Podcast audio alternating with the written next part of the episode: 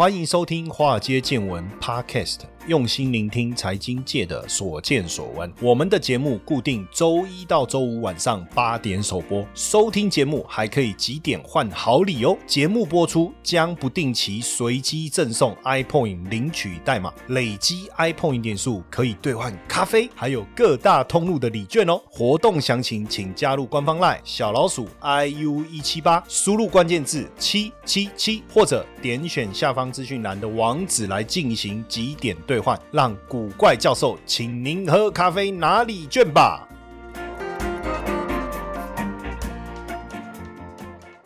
大家好，欢迎收听《华尔街见闻》Podcast，我是古怪教授谢承彦。那今天呢，我们呃要跟大家聊的主题是什么？哈，就是到底机构交易员是不是真的有这么厉害？哈，那因为以前我也在投信。投信就是机构嘛，大家应该知道，我们的机构泛指外资、泛指投信，然后还有像自营部哦，我也待过自营部啦，然后还有像这个 hedge fund 这种避险基金这种都算机构。那机构当然它的特征是什么？就是像比如说以前我在自营部的时候，我们有分研究员，就是负责写报告的；有交易员负责下单的。那投信的话，在投信的话，那当然就是基金经理人。但是基金经理人之外，还有一个研究团队，他们要去研究。就标的啦，拜访公司啊，那还有一个就是我们叫交易室哈，就是说他负责把经理人的想要做的事情帮他完成，不是经理人自己下单买股票，大家都误会。所以基本上的流程，以前在机构的时候啊，每天早上哦，其实很早就要到公司，哎，嗯，差不多七点哦，七点前就会到了。那当然也不见得大家觉得早，但是我们七点到，有时候我晚上十一点才下班哦，那我几乎整天在公司啊。很多人说老师，那你这样婚姻怎么会幸福？我说就是因为这样才婚姻幸福。福啊！如果晚上班，然后又早回家，那肯定不会幸福哈。就待在家里的时间少，就觉得幸福了。那所以呃，分分回几个部门嘛，哦，就是投资研究部，然后交易部跟经理人哦。那每天大家都要讨论一下，比如说呃，有什么样的标的，然后又就研究员就会去拜访公司，去收集一些资料，然后做一个报告。那当然，经理人大概会再针对他自己真的想要投资的这个资料啊，再去做一点整合。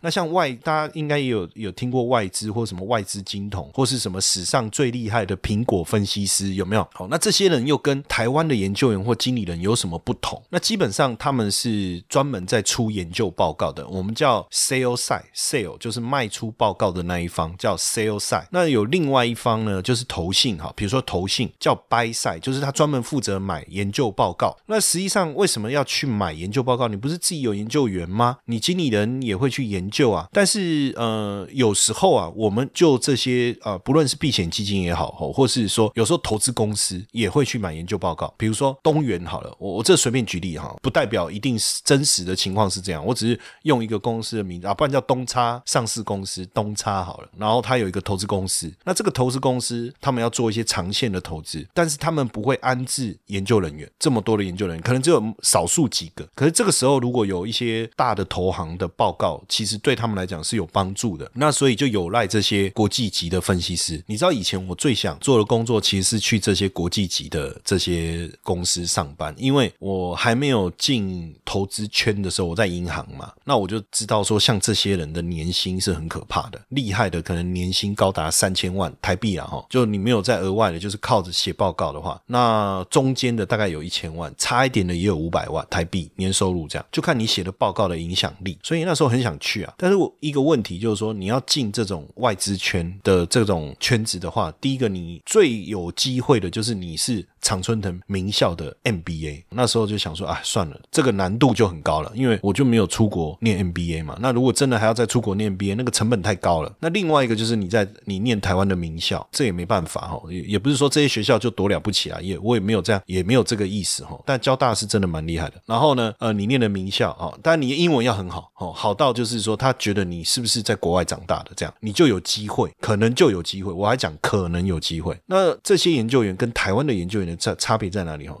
其实以前哦，我在研究在基金公司当经理人的时候，不会演哦哦，就是说啊，我自己承认了哈，这叫自首，就是我的报告其实都是看国外的报告，然后我把它翻成中文，好，先用 Google 翻成中文，然后翻成中文以后，把它文字修的顺一点以后再复制贴上，就是对哈，那不然呢，对不对？我们的资源就这么多，要不然你要我们怎么办？所以我们以前的报告有很多的状况是这样出来，所以有时候我们在看那个别家的报告，我说哎，这个一定是超花旗的，然后我那研究员就说，哎，你怎么，老板你怎么知道？就是我是主研究部主管嘛，哦，那我就要看他们的报告。我说，哎，你这是不是超花旗的？哎，你怎么知道？我超高盛的，啊，就是大家就是也是抄这些外资的报告，但是外资的报告是不是真的有它的依据？他们的一个调查的过程，实际上确实，我们我我我们必须要承认哦，就是说台湾的基金公司他们也养了很多研究员，但是研究员的权限或是他的预算，不见得足够让他能够去调查或者是完成他想要完成的目的。有时候是这样，你说，比如说我我我举个例子，我今天要研究红海好了，我今天要研究红海，你你得想一下，呃，我不光只是去跟红海的这个上市公司的发言人。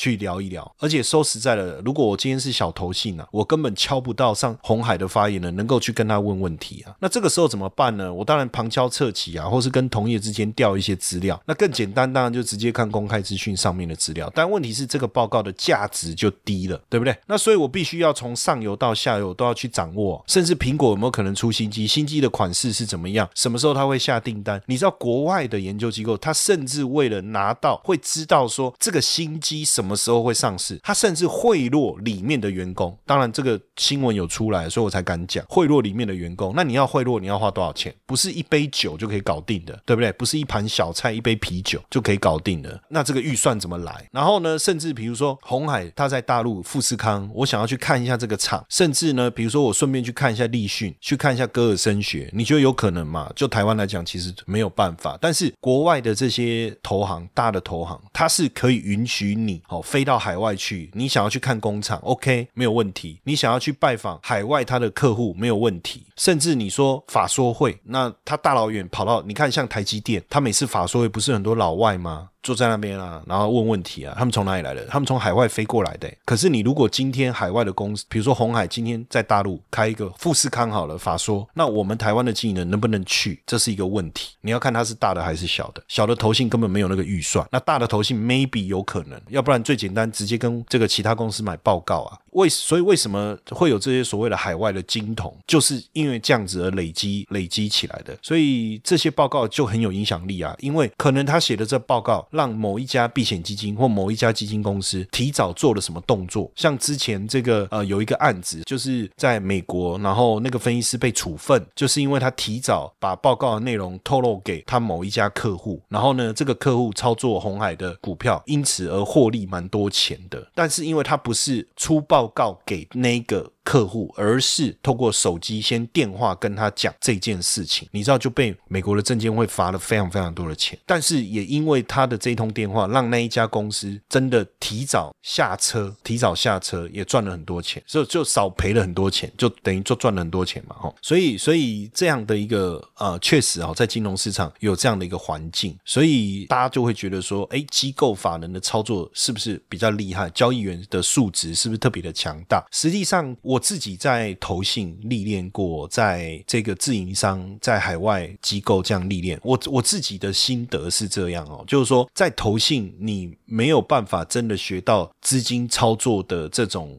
啊心里面的压力的这种变化，但是呢，你会更有逻辑、更谨慎、更有宏观的角度去看很多的事情。我们讲 house view 啊，就是说 house 就是投信，那 view 就是他的看法。你比如说开会的时候，你要去发表你的 house view，那这样。你你对未来的看法，你要怎么样精准的去表达？你要有逻辑性，你背后奠基的，你怎么去铺陈？不是随便杀来又被供啊！我跟你讲，这个线图这样看哦，整理过后未来会涨，为什么会涨？这个不是这样看的，你是从整个总体经济的角度、经济成长的思维到资金联动所带来的效益，这个产业这样的一个发的变化会给股票带来什么样的一个影响？你是要很逻辑的铺陈。这个是我在基金公司真的受到很好的训练哦，这个部分的训练。是非常，我觉得非常完整。但是呢，呃，我就觉得有一个缺乏，就是说，我不知道怎么对于买卖点有一个很好的这个决定，我要怎么去做这个决策。那当然，后来有有机会嘛，因为我自己也做交易嘛，有机会我就到自营部去，然后我也负责衍生性商品的操作。那在自营部，当然某一个气氛是很大的不同，尤其是这个绩效讨论会的时候，因为我们每个礼拜五都要讨论你这个礼拜操作的绩效，然后呢，那个压力就很大。为什么呢？因为可能你这个礼拜不赚钱，你的同事赚钱了哦，大家讲的那个眉飞色舞的，但是你要怎么去解释你赔钱，对不对？大家都在做台湾的市场啊，为什么他做台湾的股市赚钱，你做台湾的股市赔钱？那难道是这中间的问题是什么？那我们最担心的是什么？就是被停权。什么叫停权呢？就是因为你的亏损达到一定的程度，那你就每天要一起上班，你要看盘，你要开会，你要检讨，你要发表你对盘市的看法，你要怎么操作，但是你不能下单。这就好像你在军中，你被配了一把枪，你要一起操练，你要一起打靶，但是你的枪里面没子弹，哇，那个真的是妈那个很窝囊哦，那个真的是很窝囊。而且其实大家就会觉得说，啊，你看挖高，对不对？公刚他吹拿砖坡，刚他搞就搞哎，但是实际上操作不是那样的时候，对不对？所以停权是一件蛮痛苦的事情。那当然就是说，在自营部你可以去经历一个很好的，就是说大资金大部位的操作，因为在基金公司啊，经理人是不能下单的，大家要要理解，就是经理人是不能下单的。那下单的人他也不知道你为什么要做这件事情，所以下交易员他没有什么心理压力。那经理人呢，没有下单过程的那种紧张感哦，所以其实经理人为什么可以做十亿、二十亿、五十亿、一百亿的原因在这。但是呢，自营部比较不一样，单子我们是自己敲的，什么意思呢？你要做期货增加多单五口，你要自己按你的选择权，你要做，你要自己按。那这个过程，因为是自己来做这件事情，然后绩效是联动的，加上每个礼拜在检讨，所以心理压力其实是相当相当大的哦。之前我在自营部有个同事，他是做期，他也是做衍生性商品，就期货跟选择权。然后我我还记得时间点就是在二零一一年的三月。那实际上呢，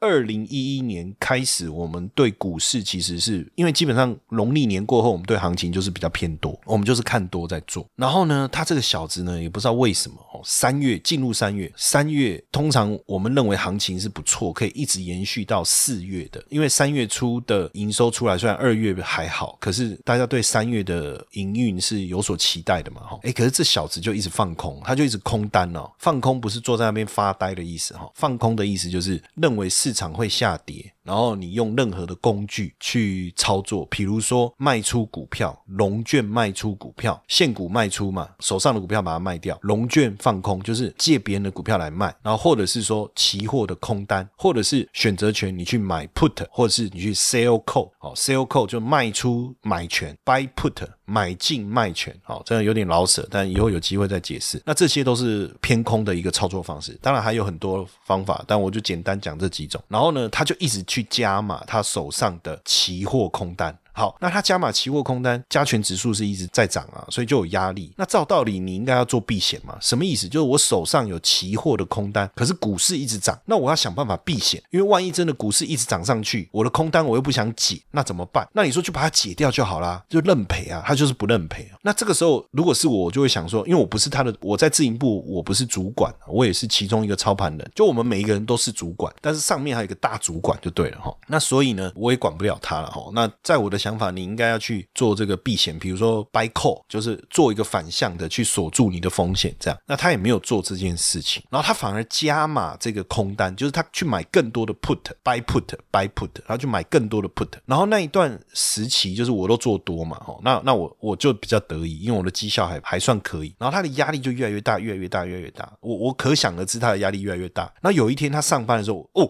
早上一来，我看我吓到，为什么？因为他的下巴都是一粒一粒的，像。痘痘这样，可是又不是痘痘这样。那我就说，哎，你下巴怎么长这么多东西？这是什么？他说就是那个疱疹。哎呦，疱疹。那我就想，疱疹不是怪怪的，对不对？哈，这个限制级的东西怎么会跑到脸上来呢？通常不是应该出现在别的地方嘛？哦，这是我自己心里的疑惑了哈。我没有跟他讲，我说那你有去看医生吗？哦，那时候当然他一讲疱疹，我我突然自动往后弹跳三步了哈。这样会不会有点不礼貌？好像会哈。所以下一次如果有人这样讲的话，我我不要弹跳，我就很镇定的站在那。然后呢，他就说医生说是那个什么，就是免疫力大下降。那为什么免疫力下降？压力太大，他自己猜的啦哈。医生也是这样讲。然后后来因为股市一直涨嘛，那他的部位当然就就亏损又持续的增加。诶，结果不是就真的突然，你知道吗？日本不是大地震吗？我不知道各位有没有印象这件事情。二零一一年日本大地震，像现在我们都还在谈的什么核食有没有？核能的核，食物的食，就是当时的这个日本福岛大地震，那个核能电厂辐射外泄，结果就因为这件事情，突然台股在瞬间呢就大跌了五百点。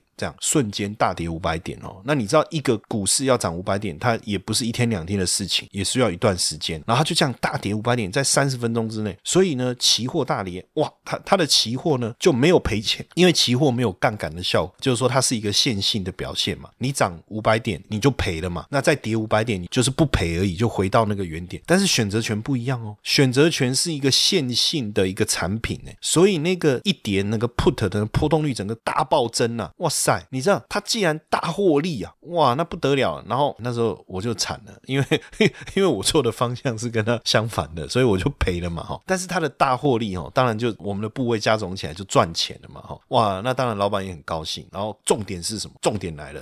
重点隔天来的时候，他脸上的疱疹都不见了，吓死了。我说：“哎，不药而愈哦，怎么会这样？因为压力整个释放了嘛。”所以这个是我当时在自营部就感受到的一个这种交易的这种紧张感跟氛围。这我我把它叫做资金训练的成长曲线。就如果你没有经历过这个，你没有到这个环境，其实你很难去感受说你一天赚赔是别人可能这个好几年的薪水的那种氛围哈。对于保守又想资产稳健成长的粉丝们，使用零死角一。ETF 增长术可以帮助大家在任何刮风下雨的情况下，资产都能获得完善的保护。银丝角 ETF 增长术引进多元的资产组合，运用股票、债券、黄金还有商品的比例调配，打造一专属于你个人的投资组合，可以应对不同的经济状况，无论是牛市、熊市，甚至是猴市。经过实际的模拟，零死角配置在股灾时抗跌，上涨时也能打败大盘，完全无需担心。简单易学易上手，同时。破天荒的大神谢承彦博士还将为各位财务见证优惠募集方案，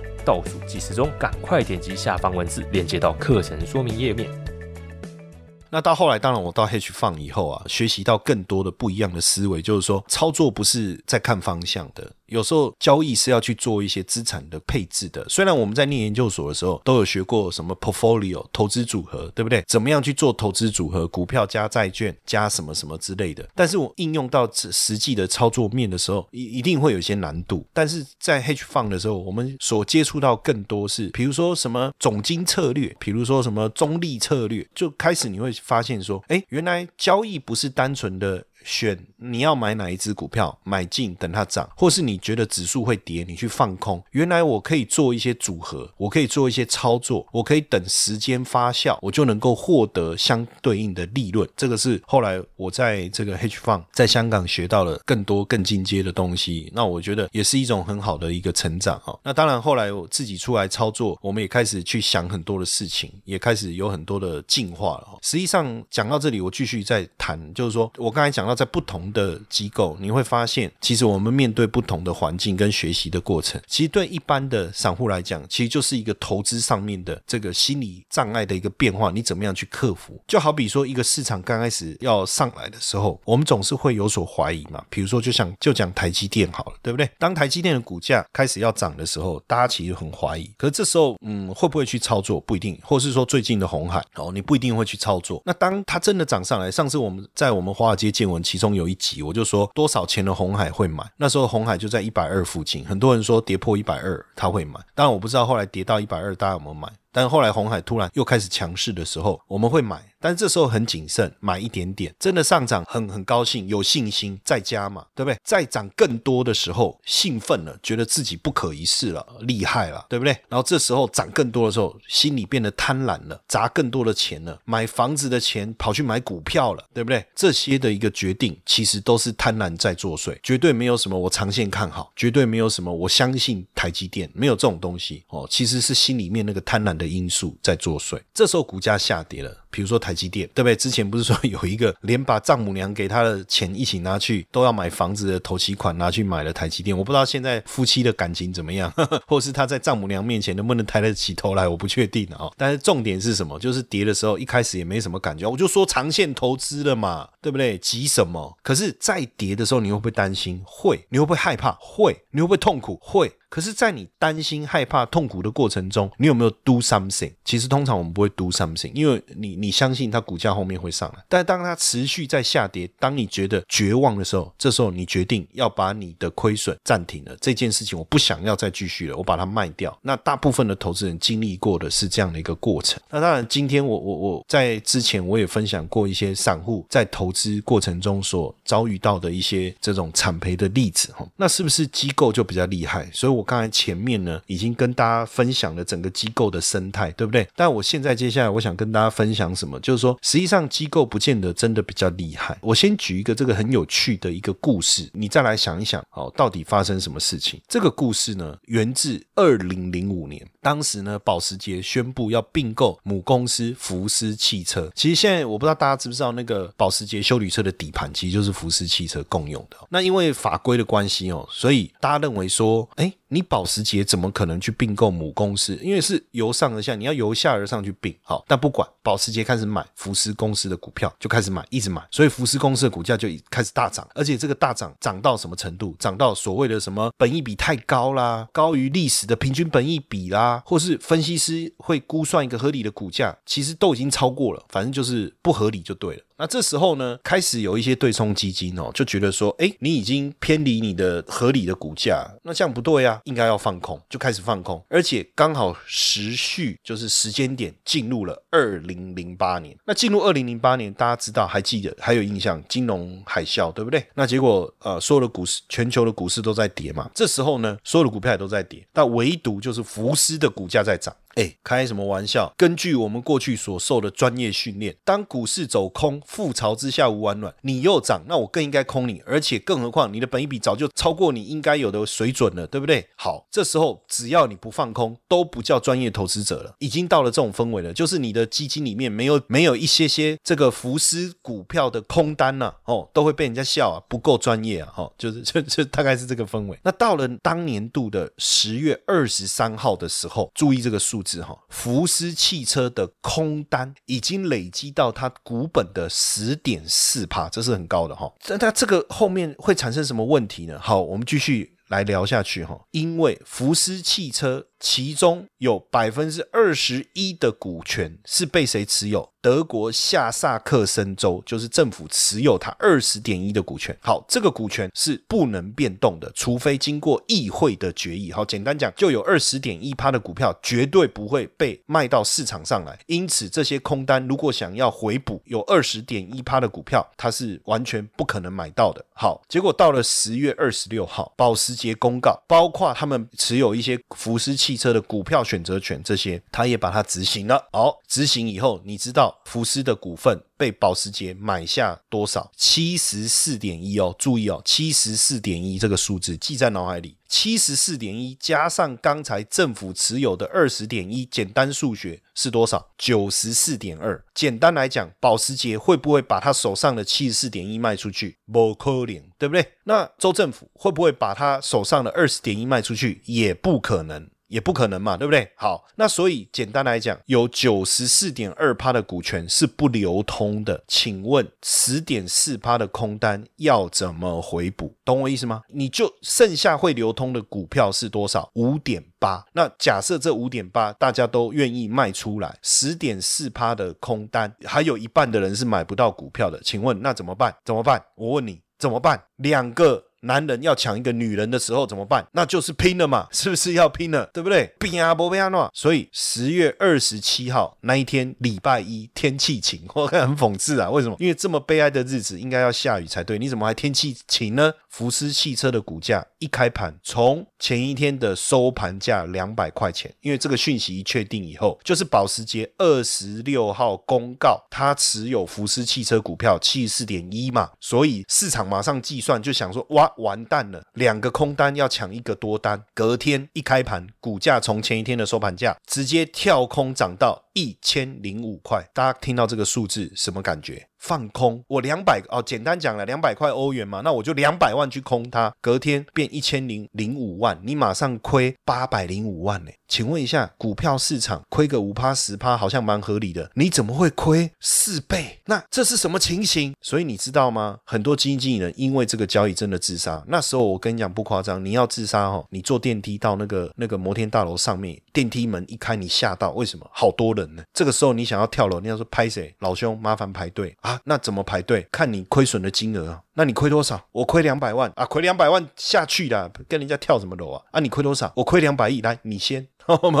那时候的整个市场的状况已经严重到这样，呃，所以我为什么要举先谈跟大家谈这个例子，就是说机构的操作一旦你丧失理性的时候，也不代表你的操作真的能够怎么样，能够稳定的成长哦。这是我分享的其中一个很重要的这个例子哈。那再来，当然大家也也有印象，二零零八年雷曼兄弟那那个操作就更夸张了，对不对？哦，然后当时雷曼兄弟的这个事情，然后我刚才讲的福斯的这个事件，也让德国的第五大富豪哦，德国的第五大富豪叫做梅克勒，因为他的避险基金一口气输了三百亿欧元，最后也是这个，当然讲的也是蛮蛮悲哀的啦，就是卧轨啊，哈，就是他就去卧轨身亡。当然我们千万不要有有这种不鼓励大家有这种行为，对不对？好，那另外呢，就是我不知道各位呃知不知道，之前有一部电影就在演演这个法国兴业，它的交易员爆发了这个金融弊案，导致。这个法国兴业亏损了超过两千三百亿台币，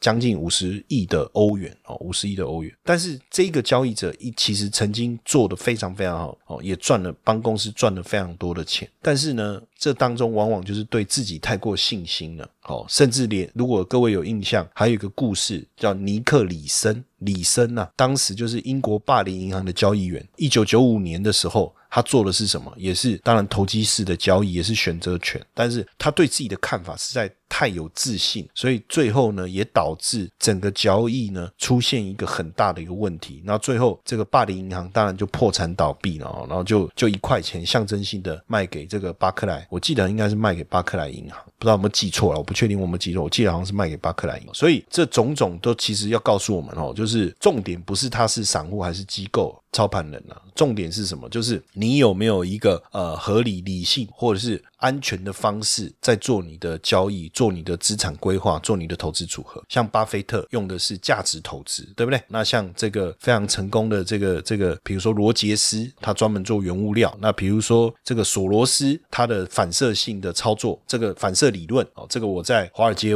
见闻，我有一集我也曾经跟大家聊过。那当然，我更推崇的是谁？就是这个桥水基金达里欧。他所做的这种所谓的 ETF 的投资组合，那 ETF 投资组合的模式，是当然就可以避免我刚才讲的这种风险性事件发生的时候，你会产生大额的损失。为什么？因为 ETF 里面你持有的股票哦是一篮子的，而且同时你不只有股票，你可能还有债券，你还有原物料，你可能还有货币，透过各种不同的组合去帮你抵抗各种可能出现的风险。那这样子当然就可以避免像刚才我讲的，比如说尼克里森，或者是这个这个这个法国。兴业银行，或者是我刚才谈到的，像这种就一直放空浮尸的这种案例，你自然而然你不会因为某一种错误导致你整个部位产生极端的风险。就这还有很多有趣的细节，我们可以去讨论了哈。然后呢，当然在这样的情况下，怎么去做到？大家如果有兴趣，我我我们之后也会再细聊。但因为之前已经聊过聊过蛮多，所以我们直接整理一个懒人包，好不好？大家如果有兴趣，直接去索取我们这个懒人包，那就谈这个 ETF 投资组合，怎么样帮自己能够去抵抗。这种风险获利还能稳定成长哦，那你直接加我的赖好友小老鼠 iu 一七八，然后输入关键字 ETF，好不好？哦，那你就直接呃拿到这个懒人包，你就可以自己先做一个阅读，你就会比较有概念。那当然配合我们未来固定在 Clubhouse 也好，在我们华尔街见闻也好，你都可以去追踪我们，好不好？OK，好，那希望今天这一段的内容啊，大家会喜欢。谢谢大家的收听，晚安。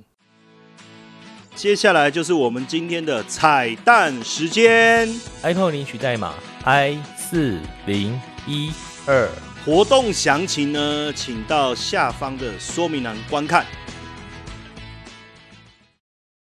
嘿，各位铁粉们，如果喜欢华尔街见闻，请大家多多按下分享键，让更多人能听到我们用心制作的节目。你们的一个小动作，是支持我们节目持续下去的原动力哦，快去分享吧！